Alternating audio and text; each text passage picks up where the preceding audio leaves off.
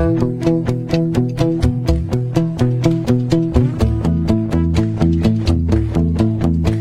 Alzheimer, ansiedade, autismo, AVC, câncer, depressão, encefalite, enxaqueca crônica, epilepsia, esclerose múltipla, esquizofrenia, fibromialgia, microcefalia, Parkinson, transtorno do déficit de atenção com hiperatividade, TDAH, transtorno de estresse pós-traumático, TEPT, Throwback Thursday, TBT, N não, TBT é zoeira, transtorno obsessivo compulsivo, o famoso TOC, bate. É o frio. Todas essas doenças e mais outras tantas, e alguns dos seus sintomas podem, em algum nível, ser tratados com o uso medicinal da cannabis sativa ou de seus componentes, como o canabidiol. Eu disse, mas dá o quê? Exatamente essa planta milenar que dá tanto o que falar e que é um verdadeiro tabu. Mas já que aqui no Levante 129 a gente não corre da polêmica, são muito polêmicos. Na cara e na coragem vamos mostrar como a restrição da prescrição de medicamentos à base de cannabis atinge o sistema de justiça, porque essa notícia aqui acendeu um alerta na gente. O Conselho Federal de Medicina proíbe que médicos receitem canabidiol para qualquer outra doença, além de dois tipos de epilepsia. Especialistas dizem que a resolução é um retrocesso. Segundo o Conselho Federal de Medicina, os médicos que não cumprirem as novas normas ficam sujeitos à punição, que pode variar desde advertência até a cassação do registro profissional. Isso aconteceu no dia 14 de outubro, mas após muita pressão social de pacientes, da sociedade civil organizada e até da classe médica, o Conselho Federal de Medicina suspendeu temporariamente essa norma restritiva. Não se sabe quando ela pode voltar a vigorar. Aqui no Brasil, o Conselho Federal de Medicina suspendeu a resolução que restringia a indicação de uso de canabidiol decidiu abrir uma nova consulta pública até o fim do ano sobre o uso medicinal da substância. Mas Lucas, que papo é esse? Vai dizer agora que a defensoria é a favor da descriminalização das drogas? Que um negócio subversivo desse, que perigo! Pera lá que não é bem assim.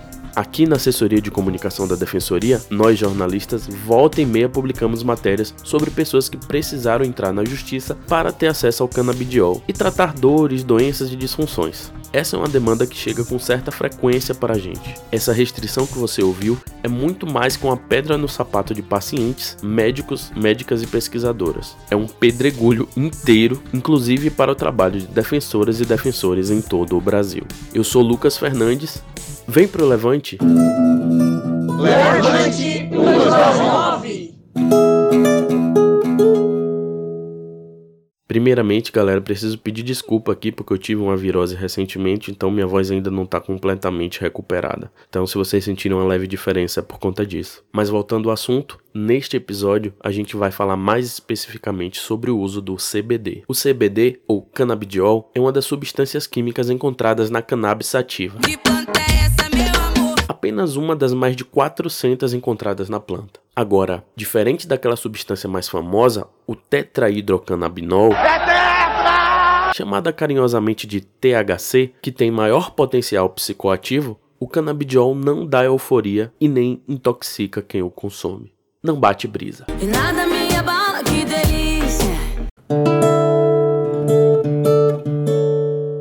Interessante que a gente possa ter muita clareza das diferenças desses dois alcaloides, o canabidiol do THC, até mesmo porque o canabidiol ele não produz aquele efeito psicoativo, psicoestimulante, aquele efeito que vai produzir o barato. Quem fala é o médico Túlio Alves, anestesiologista, especialista em dor, PhD em anestesiologia pela Unesp e professor universitário na Universidade do Estado da Bahia. UNEB. Ele é um dos estudiosos sobre o uso medicinal da cannabis e hoje prescreve o tratamento com canabidiol para mais de 100 pacientes na clínica em que atua em Salvador. As pessoas que procuram a maconha para uso recreativo, elas vão atrás daquele efeito psicotrópico que é exatamente decorrente da ação do THC. O canabidiol não produz esse efeito psicoativo. Então, essa grande diferença que existe entre esses dois alcaloides. Um aspecto importante é que a gente procura evitar o uso do THC em pacientes que tenham, por exemplo, história de esquizofrenia, condições esquizoides. Recomenda muito se evitar o THC.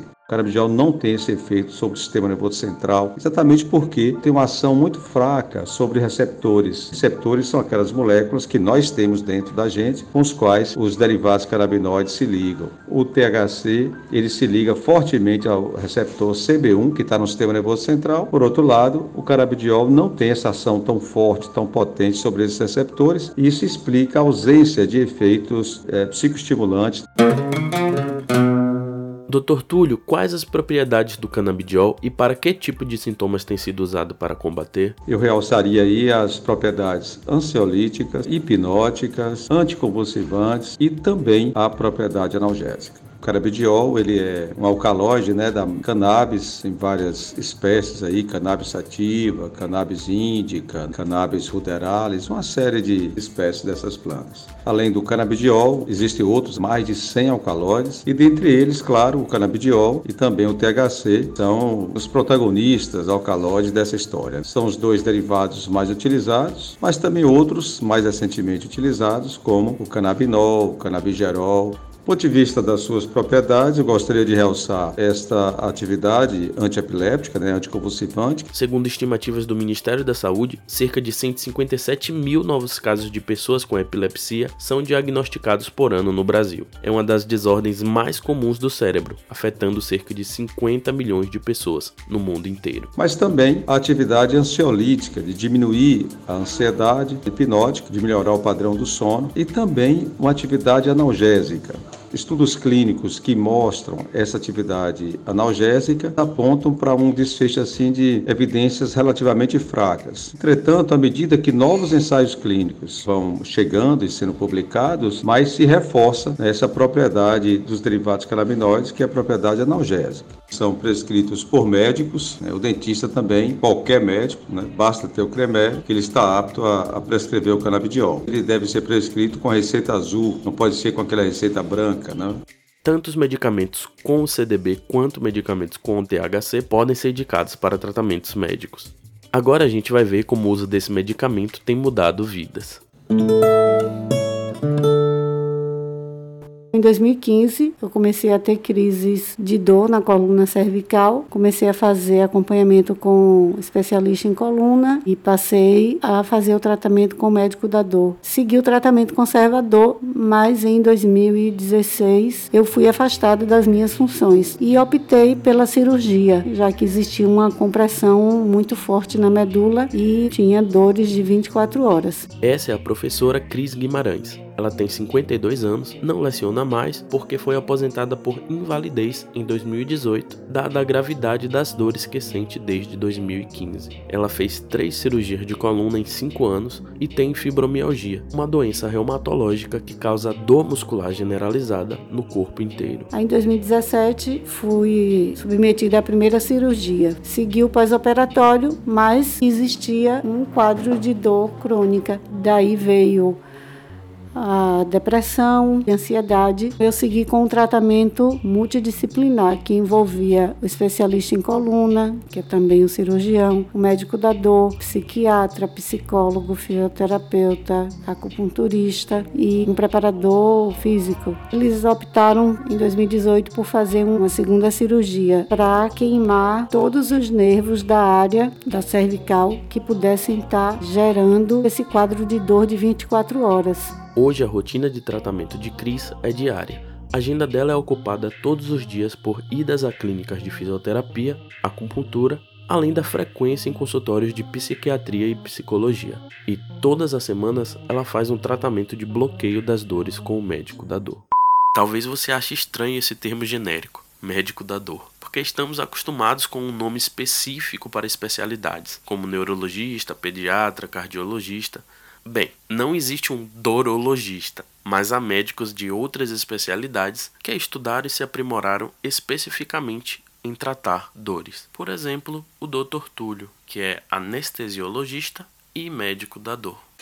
Oscilações, momentos de melhora, outros nem tanto, mas tudo à base de muito medicamento, né? antidepressivos, medicamentos para dores, doses altíssimas. Teve medicamentos que eu cheguei a usar dose mais alta que podia. Cheguei a usar medicamentos à base de morfina, inúmeras visitas à emergência ortopédica, porque todo medicamento de resgate, fora os de uso contínuo, eles não davam conta agosto de 2020, em plena pandemia, eu fiz a terceira cirurgia, porque eu não aguentava nem que tocasse na área. A dor era insuportável. Tinha um medicamento que eu usava desde o começo, que era a pregabalina. Para mim já era uma dose muito alta, considerando que eu não usava só a pregabalina. E no meu caso, não é só a questão da dor, é a questão da dor associada à depressão, ansiedade generalizada, a um quadro de enxaqueca que ficou depois dessa última cirurgia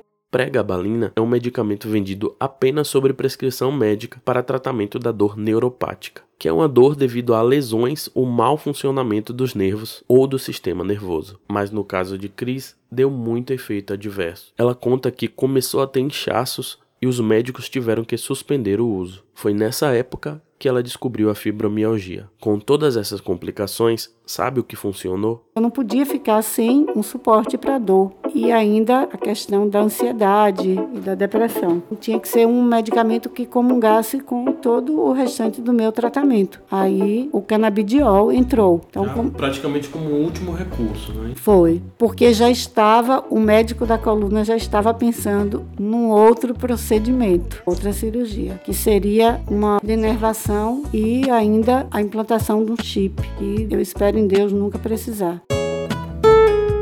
Outra grande propriedade também é exatamente diminuir as doses de substâncias que normalmente são utilizadas no tratamento da dor crônica, como a morfina, diminuir as doses de antiepilépticos. Por isso mesmo, o canabidiol e também o THC têm sido utilizados conjuntamente com estes fármacos, né, com opioides, como a morfina, anticonvulsivantes, como a carbamazepina, pregabalina, exatamente para reduzir a dose destes. Hoje tem bem mais do que 100 pacientes que nós prescrevemos os derivados canabinoides. Na Proalívio, que é o nosso serviço lá de dor, nós prescrevemos exatamente nesse contexto multimodal, sempre utilizado associado a outros medicamentos. Lá a gente consegue, por exemplo, tratar dor crônica em pacientes, por exemplo, com câncer, né, aquela fase mais terminal do câncer, com qualidade de vida muito ruim. Prescreve lá, especialmente a morfina, né, que é a substância que nós mais prescrevemos, um derivado opioide. Essa associação do canabidiol, por exemplo, a morfina, melhora a analgesia, reduz reduz a dose da morfina, além de produzir no paciente algumas outras alterações que a morfina não produz, como por exemplo a redução da ansiedade, a melhora do padrão dos sonos. Isso também tem a mesma lógica lá no tratamento da epilepsia. Os canabinoides, especialmente o canabidiol, não têm sido utilizados isoladamente para controlar os ataques epilépticos, mas sempre em associação com outros fármacos. Essa parece ser a estratégia mais interessante e que encontra maiores evidências científicas. Se levante, tem coragem para lutar Nossa luta é diferente, é pra fazer curar. Pra curar a ignorância de um medo de uma planta. Futuro que é canábico. Perguntei a Cris o que ela sentiu quando usou o óleo de canabidiol pela primeira vez. Começou com a dose baixa. Você sentiu alguma diferença já? Senti a diferença. Primeiro naquilo que foi esperado mesmo, previsto pelo médico da dor, que foi na minha qualidade de sono, que é fundamental para todo paciente que sofre de dor crônica, que é o sono reparador. Na primeira noite que eu usei, a resposta foi imediata. Eu dormi continuamente, acordei sem ressaca de medicamento e eu não fiquei com o sono mas a questão da dor, eu sabia que a dose para poder me ajudar teria que ser uma dose a mais e teria que ser mais tempo de uso. Eu segui usando, fez avaliação no primeiro mês, Fui na consulta com a psiquiatra, medicamento aprovado. Ela achou que poderia aumentar. A partir do momento que aumentou a dose, aí sim a dor já foi atingida. Já conseguiu ter uma qualidade uhum. de vida que você não esperava. Que eu não esperava. Principalmente as uhum. dores da fibromialgia. Então, se o canabidiol pode ser usado como medicamento comum, se traz tantos benefícios para os pacientes aos quais ele é indicado, por que restringir? Conversei com o defensor público Matheus Mazili, que atua na comarca de Feira de Santana, sobre como essa restrição impacta no serviço que a defensoria presta para a população. A resolução desconsidera todos os estudos científicos, indo além, proibindo que médicos prescrevam qualquer outro canabinoide que não seja o canabidiol para essas três formas de epilepsia e proibiu também os médicos ministrarem palestras, darem cursos. Matheus já representou a defensoria em audiências públicas sobre a regulamentação da cannabis para fins medicinais e já atuou em diversos processos judiciais, tanto para solicitar ao poder público que ceda o canabidiol gratuitamente a pacientes de baixa renda, quanto para autorizar que plantem a cannabis para produzir o óleo para o próprio consumo ficou em vigência aí por aproximadamente 10 dias, foi suspensa no dia 25 de outubro em razão de uma pressão da sociedade civil, da própria classe médica contra essa resolução que é claramente um negacionismo científico derivado de um preconceito. A Anvisa, desde 2017, considera a cannabis uma planta medicinal pela RDC 156. RDC é a sigla para Resolução da Diretoria Colegiada. Nada mais é que um tipo de regulação regulamentação técnica proposta pela Agência Nacional de Vigilância Sanitária. E também pelos próprios dados da Anvisa, que até esse momento já há pelo menos 18 produtos de cannabis aprovados para importação e comercialização no Brasil, com o uso do canabidiol e do THC. Matéria da Carolina Dantas para o G1 em 5 de junho de 2022. Cannabis medicinal. Importação cresce 15 vezes em 5 anos e farmácias podem vender 18 produtos. Apesar do avanço, outras etapas da regulamentação do uso seguem travadas no Congresso. Ações judiciais para oferta de remédios derivados da maconha no SUS somam 50 milhões de reais em 13 estados. Ouvi meu filho falar Eu Te Amo pela primeira vez aos 8 anos de idade, conta Priscila Guterres Moraes, de 41 anos, a mãe do Levi. Prematuro, autista e incapaz de se expressar sozinho, a mãe conta que o menino encontrou novas conexões cerebrais que destravaram sua fala depois de receber as substâncias derivadas da maconha. A autorização de importação do produto que garante nova vida do filho de Priscila foi uma entre as mais de 70 mil já concedidas desde 2015. Desde 2015, com a RDC 17, a Anvisa já permite a importação para fins medicinais, procedimento totalmente administrativo. Depois foi revogada e aplicada a RDC 335 de 2020, que também permite a importação por pessoas físicas, e a RDC 327, que permite a comercialização, a fabricação, a importação. Nesta terça-feira, a Anvisa tomou uma decisão aprovou a venda de produtos derivados da cannabis, a planta da maconha, em farmácias e drogarias, mas não autorizou o cultivo da planta para fins medicinais e científicos. A liberação da venda foi unânime. Os quatro diretores permitiram a importação da cannabis semi-elaborada, em substrato, usada na elaboração de produtos à base da planta. Com a nova determinação, pacientes que precisam do canabidiol, substância encontrada na maconha, não precisam mais importar o produto ela criou uma categoria especial própria de produtos de cannabis, retirando o caráter de medicamento e considerando que se trata de uma categoria própria, justamente para tentar diminuir a burocracia e os empecilhos para o acesso aos medicamentos. Aplica subsidiariamente as regras da Anvisa para fitoterápicos e fitofármacos. Além disso, o governo brasileiro já tem medicamento, que é o Mevatil, desde 2017 2017 aprovado para uso. Ele tem o CDB e o THC na sua fórmula para doenças neurodegenerativas, como esclerose múltipla. Ou seja, a resolução do Conselho Federal de Medicina ignora a legislação da Anvisa que regulamenta o uso medicinal dos canabinoides. Não leva nem em consideração a própria legislação vigente no país. Doutor Matheus, nesse pouco tempo que a restrição durou, já houve algum tipo de prejuízo para as pessoas? O que nós vimos em 10 dias de vigência foram algumas decisões judiciais revogando liminares e negando ações onde se buscam o uso medicinal de canabinoides, justamente já usando a resolução do Conselho Federal de Medicina como respaldo normativo para negar o acesso a esses medicamentos. Com poucos dias de vigência, já trouxe, como foi noticiado em alguns processos que tivemos acesso, são poucos poucos, porque geralmente são segredos de justiça, mas ocorreram algumas publicações na imprensa de processos judiciais onde houve a revogação de liminares de pessoas que já estavam fazendo o tratamento, com todos os riscos que isso implica para a saúde destes pacientes, dessas pessoas, como colocava em risco e de alguma forma ainda coloca, porque ela está suspensa, um prazo de consulta por 60 dias, não sabemos o que irá acontecer depois, o risco de outras pessoas não virem a conseguir canabinoides para fins medicinais, seja pela dificuldade de conseguir a prescrição médica com essa ameaça sobre própria, os próprios médicos, seja porque pode ser utilizado como fundamento legal para que decisões judiciais neguem o acesso ao medicamento.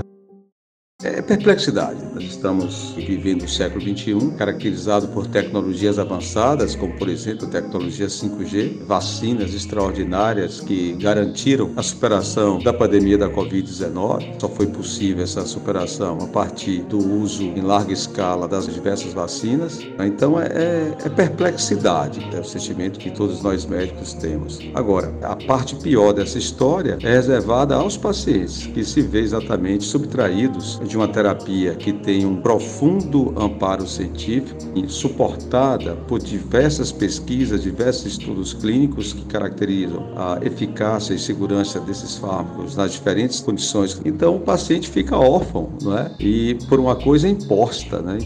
Para o defensor peticionar o juiz na área de saúde, normalmente é preciso ter uma prescrição ou avaliação médica, né? Mas além da questão judicial, acho que tem outro fator muito significante e que é até mais afetado ainda por essa proibição, que é a possibilidade de proporcionar esse direito à saúde extrajudicialmente, com acordos, sem precisar abarrotar o judiciário.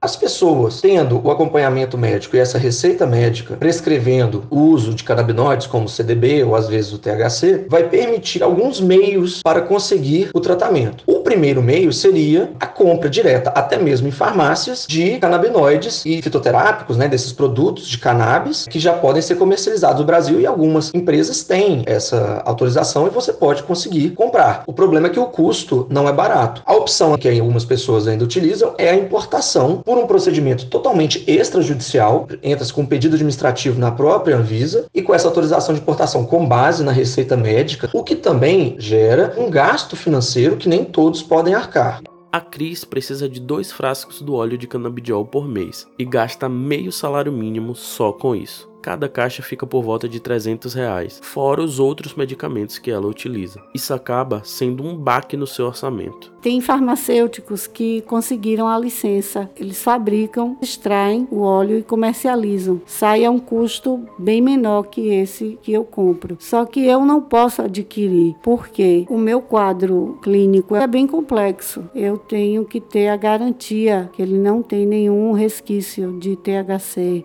puro. No meu caso, porque eu também faço uso de outros medicamentos. Então, a mistura poderia ser um, um problema. Mas ainda assim, para essas pessoas, é caro. Eu já estava para dar entrada na justiça para o meu plano de saúde cobrir. Já existe jurisprudência. A gente sabe que salário de professor não é lá essas coca toda, né? Mas como ela é servidora pública, recebe a aposentadoria certinho, se aperta ali, mas consegue viver com alguma dignidade. Quem não tem dinheiro, como faz? As formas extrajudiciais de se conseguir os produtos de cannabis exigem um gasto de dinheiro que grande parte da população não tem. Só consegue o acesso ao medicamento pela via jurisdicional. A pessoa precisa propor ações judiciais e depender de decisões judiciais para determinar, seja o plano de saúde para aqueles que têm plano de saúde, seja para o poder público, Estado, União e município, para conseguir esses produtos de cannabis. Porque até o momento eles não foram incluídos na lista do SUS. Não há possibilidade de conseguir administrativamente, salvo em alguns casos onde alguns estados ou alguns municípios, devido a essas demandas judiciais, já fazem a compra, mas a regra ainda é a necessidade de ações judiciais. É nesse ponto que entra a importância importância das defensorias públicas.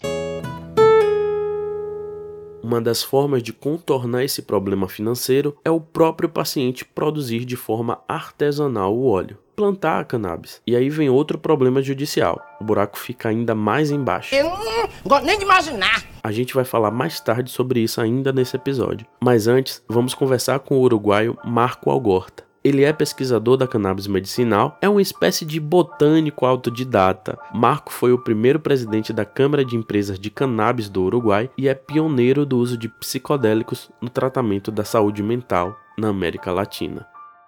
Para quem não sabe, em 2014, o presidente do Uruguai assinou o decreto que autorizava o Estado a controlar o cultivo e a venda de maconha. Com isso, o país se tornou um único no mundo a legalizar a produção, comercialização e distribuição da droga. A legislação estabelece três formas legais para ter acesso à maconha: a produção doméstica de até seis plantas por casa, se tornar sócio de um clube de cultivo ou comprá-la em farmácias autorizadas. A venda em farmácias foi iniciada em 2017 no Uruguai. A respeito ao CFM, a corporação médica dá um passo em restringir o uso da cannabis, só deixando para a epilepsia. E a resposta foi muito interessante, porque às vezes o, o setor canábico do Brasil tem enormes dificuldades em se unir, né? Por um lado, são associações, por outro lado, as empresas, laboratórios, médicos, advogados, mas cada um na sua, né, no seu canto, fazendo a sua guerrinha. Mas nesse neste momento, quando tocaram a vida de tantos pacientes, né, foi impressionante como o sistema se fechou, se uniu e deu uma resposta que fez o CFM suspender foi uma suspensão intermediada no meio por um chamado à consulta, né? Quer dizer, no primeiro ela não quis suspender, ela quis chamar a consulta e depois teve que acabar suspendendo. Quer dizer, o erro foi grotesco, mas eu acho que foi uma grande oportunidade para unir o sistema canábico, avançar nisso do que é da luta simbólica, né? A, a vida dos pacientes que melhoram radicalmente com a cannabis é o fato mais importante, mas existe uma luta simbólica por detrás contra o preconceito pelo uso de substâncias controladas. Marco também é o principal consultor da Associação Cannab, criada em outubro de 2017, aqui em Salvador. Ele mora no Uruguai, mas fala muito bem o português. Então você percebe claramente na decisão do FM, tem muito médico ainda que acha que maconha é droga e que isso de maconha medicinal é papo furado. E no Uruguai também continua acontecendo isso. E no Uruguai até um país que autorizou o uso recreativo, uso não médico, não controlado da cannabis, quer dizer, qualquer pessoa maior de 18 anos pode ir na farmácia e comprar sua maconha legalmente, mas a corporação médica continua super restritiva sobre usos médicos da cannabis. No Uruguai, na verdade, você pode fumar maconha tranquilamente, mas se você quer tomar um óleo para dores crônicas, para dormir melhor, para o teu filho que tem algum problema, dificilmente você vai encontrar um produto de qualidade, você vai encontrar produtos caros e de pouca qualidade, porque são produtos feitos através de formulações farmacêuticas, que hoje em dia as formulações farmacêuticas ainda não têm resultados clínicos observacionais tão bons como outros tipos de produtos para a grande maioria das enfermidades. Não estou falando das epilepsias de difícil controle, que aí sim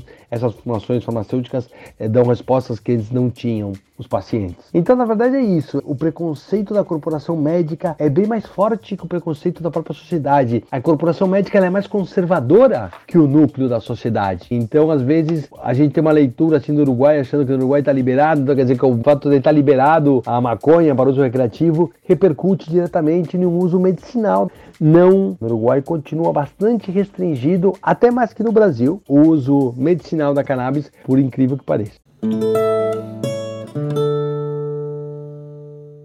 As farmácias registraram aumentos expressivos nas vendas de antidepressivos, estabilizadores de humor e medicamentos do gênero desde o início da pandemia.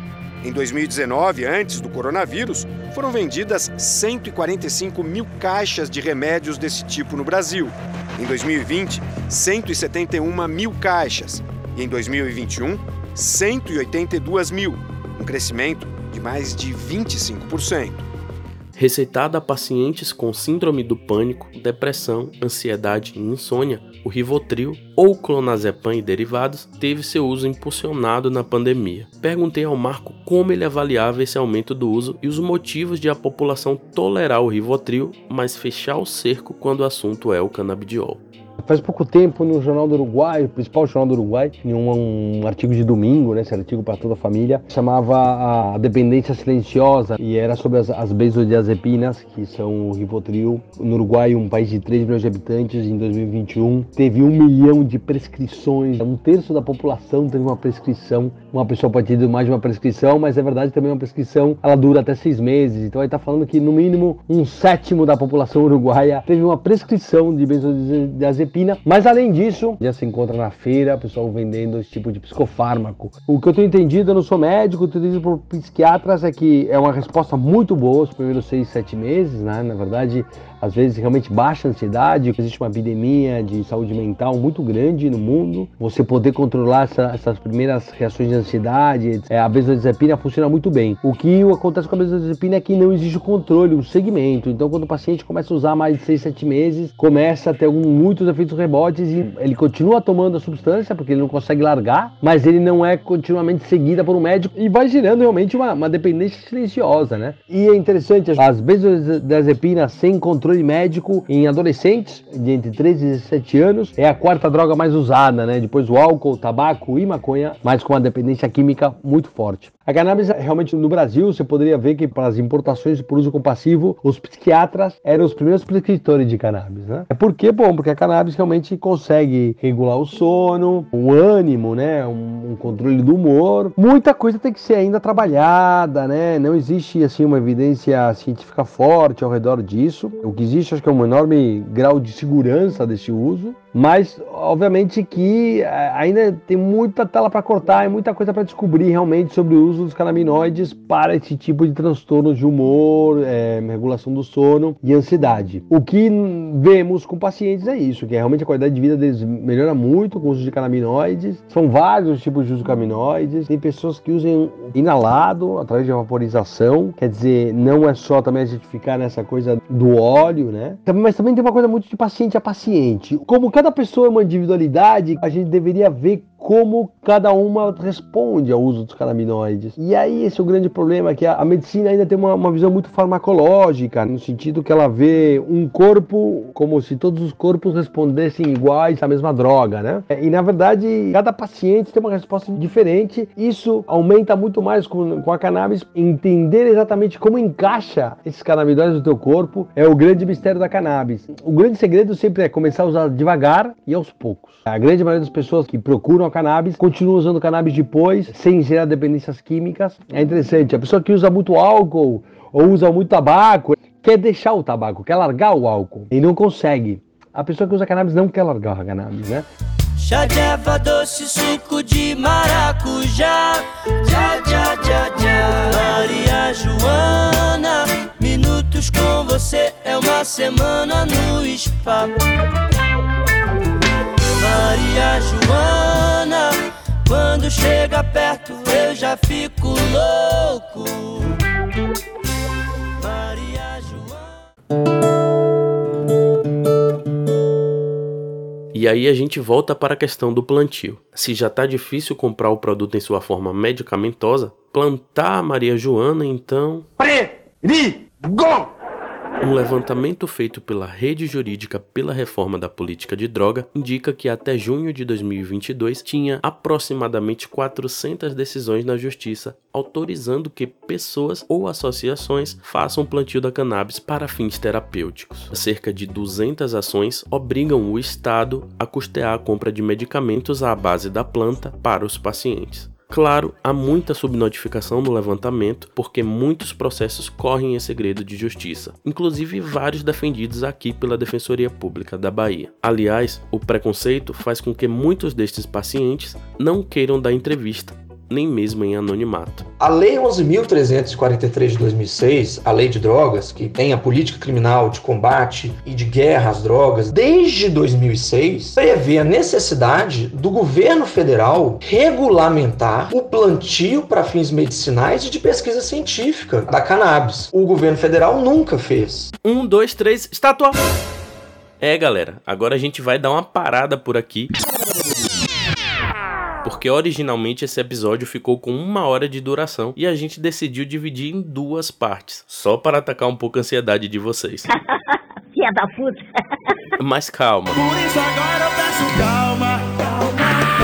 Um chazinho de camomila com maracujá já vai resolver, porque a segunda parte do episódio sobre cannabis medicinal vai ao ar no domingo de 11 de dezembro. Além de tratar sobre essa falta de regulamentação da lei de drogas, que você acabou de ouvir o Dr. Matheus Mazili falar, o episódio vai conduzir a uma viagem no tempo, desde os primórdios do uso da maconha medicinal na China, passando pelo uso do cânhamo na indústria da fibra, na época das grandes navegações, passando pela criminalização dos hippies na guerra do Vietnã e se desdobrando em uma crítica crítica contundente de como o preconceito com a droga vigora até os dias atuais. Ah, e também vai acompanhar o desfecho da história de Chris com o óleo de cannabis. Fica aí que já vamos soltar a prévia. Vamos, venha logo, venha logo! Mas antes de terminar, eu não posso deixar de fazer um merchan rapidinho aqui, porque a Defensoria da Bahia brocou no 15º Congresso Nacional das Defensoras e Defensores Públicos, o famoso CONADEP, que em 2022 aconteceu em Goiás. Subiu ao pódio três vezes. Três? Três? Levando ouro, prata e bronze em três categorias diferentes das premiações. Três? Três. A instituição levou para casa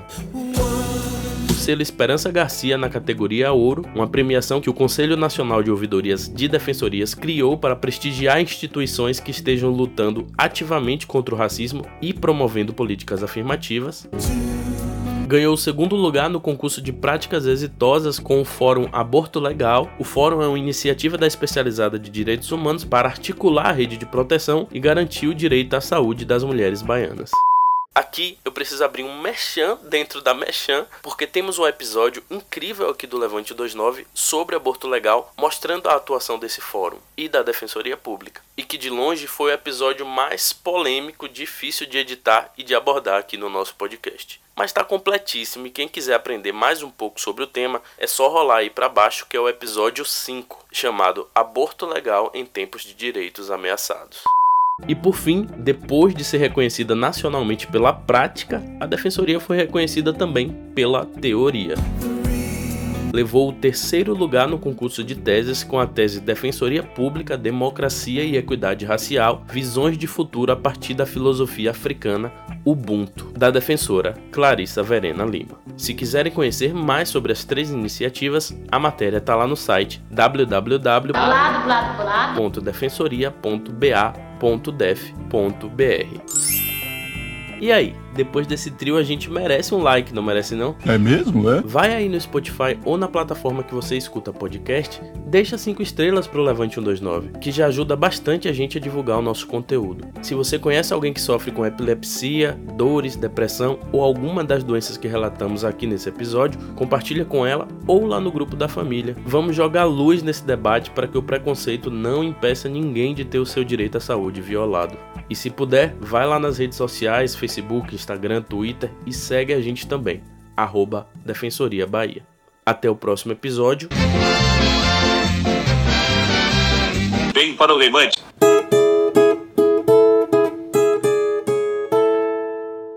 No próximo episódio. Até o momento não existe essa regulamentação determinada pela própria lei de drogas desde 2006. Com a decisão, ninguém da associação pode ser preso por plantar.